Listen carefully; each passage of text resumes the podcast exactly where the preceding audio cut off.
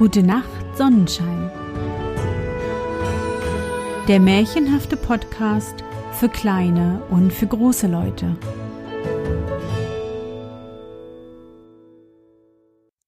Hallo, mein Sonnenschein. Wie war dein Tag heute? Was hast du heute Schönes erlebt? Mein Name ist Anne und ich begrüße dich zur 47. Folge meines Märchenpodcasts.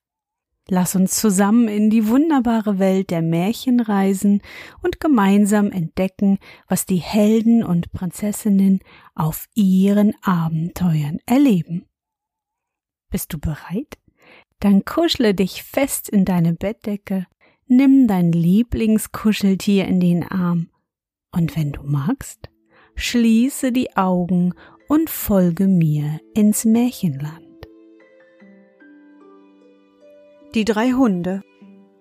Ein Schäfer hinterließ seinen beiden Kindern, einem Sohn und einer Tochter, nichts als drei Schafe und ein Häuschen, und sprach auf seinem Totenbett Teilt euch geschwisterlich darein, dass nicht Hader und Zank zwischen euch entstehe. Und als der Schäfer nun gestorben war, fragte der Bruder die Schwester, welches sie lieber wollte, die Schafe oder das Häuschen und als sie das Häuschen wählte, sagte er So nehme ich die Schafe und gehe in die weite Welt. Es hat schon so mancher sein Glück gefunden, und ich bin ein Sonntagskind. Er ging darauf mit seinem Erbteil fort. Das Glück wollte ihm jedoch lange nicht begegnen. Einst saß er recht verdrießlich an einem Kreuzweg, ungewiss, wohin er sich wenden wollte. Auf einmal sah er einen Mann neben sich, der hatte drei schwarze Hunde, von denen der eine immer größer als der andere war.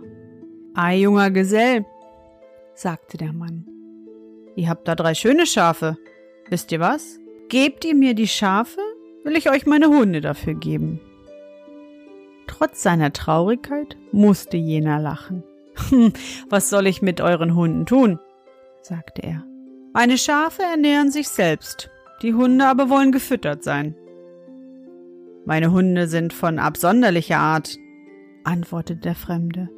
Sie ernähren euch, statt ihr sie, und werden euer Glück machen.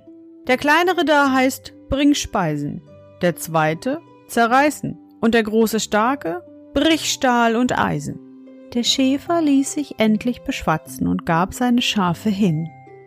Um die Eigenschaft seiner Hunde zu prüfen, sprach er Bring Speisen. Und alsbald lief der eine Hund fort und kam zurück mit einem großen Korb voll der herrlichsten Speisen. Der Schäfer gereute nun den Tausch nicht. Er ließ sich's wohl sein und zog lange im Land umher. Einst begegnete ihm ein Wagen mit zwei Pferden bespannt und ganz mit schwarzen Decken bekleidet. Und auch der Kutscher war schwarz angetan. In dem Wagen saß ein wunderschönes Mädchen in einem schwarzen Gewande, das weint bitterlich. Die Pferde trabten traurig und langsam und hingen die Köpfe. Kutscher, was bedeutet das?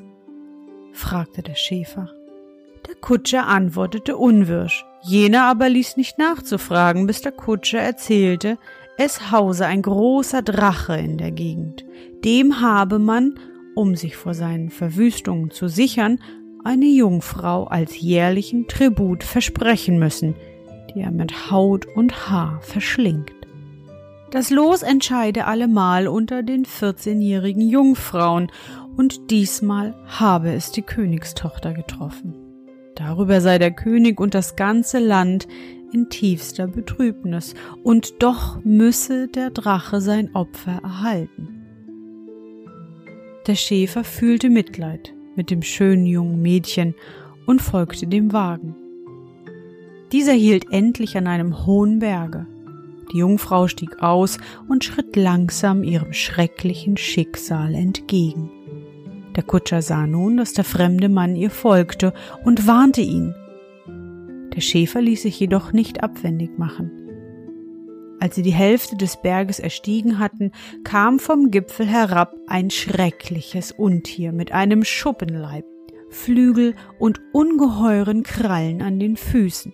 Aus seinem Rachen loderte ein glühender Schwefelstrom, und schon wollte es sich auf seine Beute stürzen. Da rief der Schäfer Zerreißen. Und der zweite seiner Hunde stürzte sich auf den Drachen, biss sich in den weichen Leibe fest und setzte ihm so zu, dass das Ungeheuer endlich niedersank und sein giftiges Leben aushauchte. Der Hund aber fraß ihn völlig auf, dass nichts übrig blieb als ein paar Zähne. Die steckte der Schäfer zu sich. Die Königstochter war ganz ohnmächtig vor Schreck und vor Freude. Der Schäfer erweckte sie wieder zum Leben, und nun sank sie ihrem Retter zu Füßen und bat ihn flehentlich mit zu ihrem Vater zu kommen, der ihn reich belohnen werde. Der Jüngling antwortete, er wollte sich erst in der Welt umsehen, nach drei Jahren aber wiederkommen. Und bei diesem Entschluss blieb er. Die Jungfrau setzte sich wieder in den Wagen und der Schäfer ging eines anderen Weges fort. Der Kutscher aber war auf böse Gedanken gekommen. Als sie über eine Brücke fuhren, unter der ein großer Strom floss, hielt er still wandte sich zur Königstochter und sprach Euer Retter ist fort und begehrt eures Dankes nicht. Es wäre schön von euch, wenn ihr einen armen Menschen glücklich machtet. Saget deshalb eurem Vater, dass ich den Drachen umgebracht habe. Wollt ihr aber das nicht, so werf ich euch hier in den Strom, und niemand wird nach euch fragen, denn es heißt, der Drache habe euch verschlungen. Die Jungfrau wehklagte und flehte, aber vergeblich. Sie musste endlich schwören, den Kutscher für ihren Retter auszugeben und keiner Seele das Geheimnis zu verraten. So fuhren sie in die Stadt zurück, wo alles außer sich vor Entzücken war. Die schwarzen Fahnen wurden von den Türmen genommen und bunte darauf gesteckt und der König umarmte mit Freudentränen seine Tochter und ihren vermeintlichen Retter. Du hast nicht nur mein Kind, sondern das ganze Land vor einer großen Plage errettet, sprach er. Darum ist es auch billig, dass ich dich belohne. Meine Tochter soll deine Gemahlin sein. Da sie aber noch allzu jung ist, so soll die Hochzeit erst in einem Jahr sein. Der Kutscher dankte, ward prächtig gekleidet, zum Edelmann gemacht und in allen feinen Sitten, die sein nunmehriger Stand erforderte, unterwiesen. Die Königstochter aber erschrak heftig und weinte bitterlich, als sie dies vernahm und wagte doch nicht ihren Schwur zu brechen. Und als das Jahr um war, konnte sie nichts erreichen als die Frist noch eines weiteren Jahres.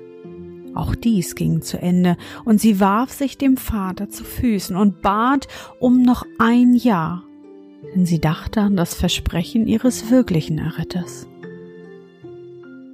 Der König konnte ihrem Flehen nicht widerstehen und gewährte ihr die Bitte, mit dem Zusatz jedoch, dass dies die letzte Frist sei, die er ihr gestattete.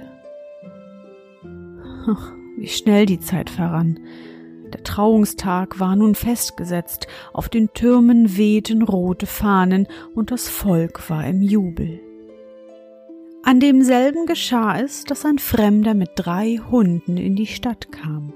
Der fragte nach der Ursache der allgemeinen Freude und erfuhr, dass die Königstochter eben mit dem Manne vermählt werde, der den schrecklichen Drachen erschlagen hat.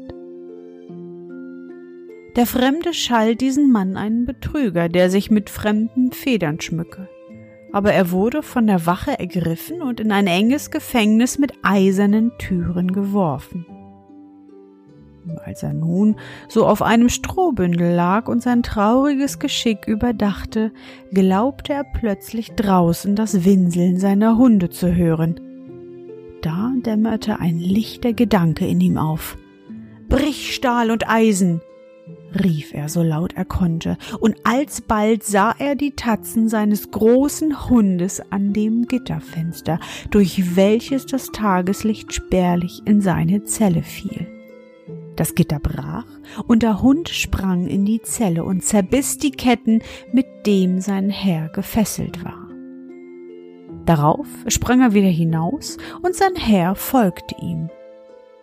Nun war er zwar frei, aber der Gedanke schmerzte ihn sehr, dass ein anderer seinen Lohn ernten solle. Es hungerte ihn auch, und er rief seinen Hund an Bring Speisen. Bald darauf kam der Hund mit einer Serviette voll köstlicher Speisen zurück, und in die Serviette war eine Königskrone gestickt. Der König hatte eben mit seinem ganzen Hofstaat an der Tafel gesessen, als der Hund erschienen war und der bräutlichen Jungfrau bittend die Hand geleckt hatte. Mit freudigem Schreck hatte sie den Hund erkannt und ihm die eigene Serviette umgebunden. Sie sah dies als ein Wink des Himmels an, bat den Vater um einige Worte und vertraute ihm das ganze Geheimnis. Der König sandt einen Boten dem Hunde nach, der bald darauf den Fremden in des Königs Kabinett brachte. Der König führte ihn an der Hand in einen Saal. Der ehemalige Kutscher erblasste bei seinem Anblick und bat kniend um Gnade. Die Königstochter erkannte den Fremdling als ihren Retter, der sich noch überdies durch die Drachenzähne, die er noch bei sich trug, auswies. Der Kutscher ward in einen tiefen Kerker geworfen, und der Schäfer nahm seine Stelle an der Seite der Königstochter ein. Diesmal bat sie nicht um Aufschub der Trauung. Das junge Ehepaar lebte schon eine geraume Zeit in wonnigem Glück. Da gedachte der ehemalige Schäfer seiner armen Schwester und sprach den Wunsch aus, ihr von seinem Glück mitzuteilen. Er sandte auch einen Wagen fort, sie zu holen, und es dauerte nicht lange, so lag sie an der Brust ihres Bruders. Da begann der Hund zu sprechen und sagte Unsere Zeit ist nun um, du bedarfst unser nicht mehr. Wir blieben nur so lange bei dir, um zu sehen, ob du auch im Glück deine Schwester nicht vergessen würdest. Darauf verwandelten sich die Hunde in drei Vögel und verschwanden in den Lüften.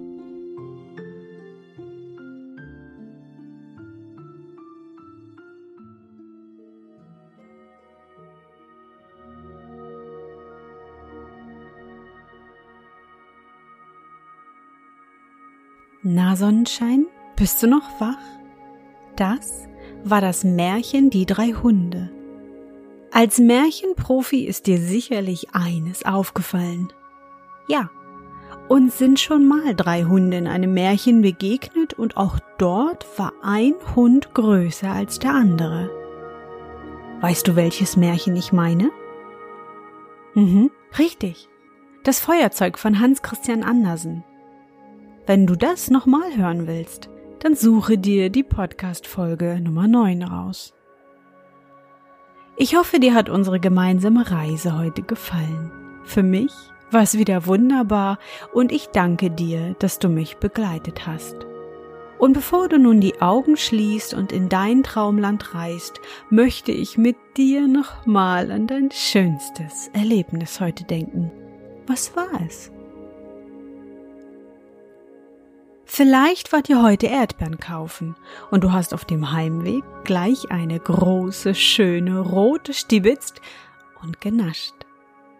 Oder Du warst heute mit Mama oder Papa in der Bücherei und ihr habt euch neue Märchenbücher ausgeliehen.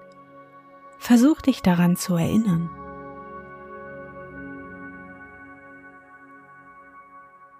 Und was war dein schönstes Erlebnis heute? Und wie fühlst du dich dabei? Achte auf die kleinen Dinge des Tages. Der Regenbogen nach dem Gewitter, die duftende Rose auf dem Nachhauseweg oder das Lächeln der Verkäuferin, wenn sie dir ein Bonbon anbietet. Diese Kleinigkeiten helfen dir dabei, den Fokus auf das Schöne und Positive zu setzen. Was bedeutet Fokus oder Fokus setzen? Hm, lass mich überlegen. Ein Beispiel. Jetzt im Sommer ist es heiß Und wir alle lieben eine Kugel Eis in der Waffel. Hm? Und dieses, das kennst du ganz bestimmt, schmilzt manchmal so schnell, dass das schöne Eis kleckert. Und das wollen wir nicht. Also konzentrieren wir uns auf das Eis und lecken da, wo es am meisten herunterläuft.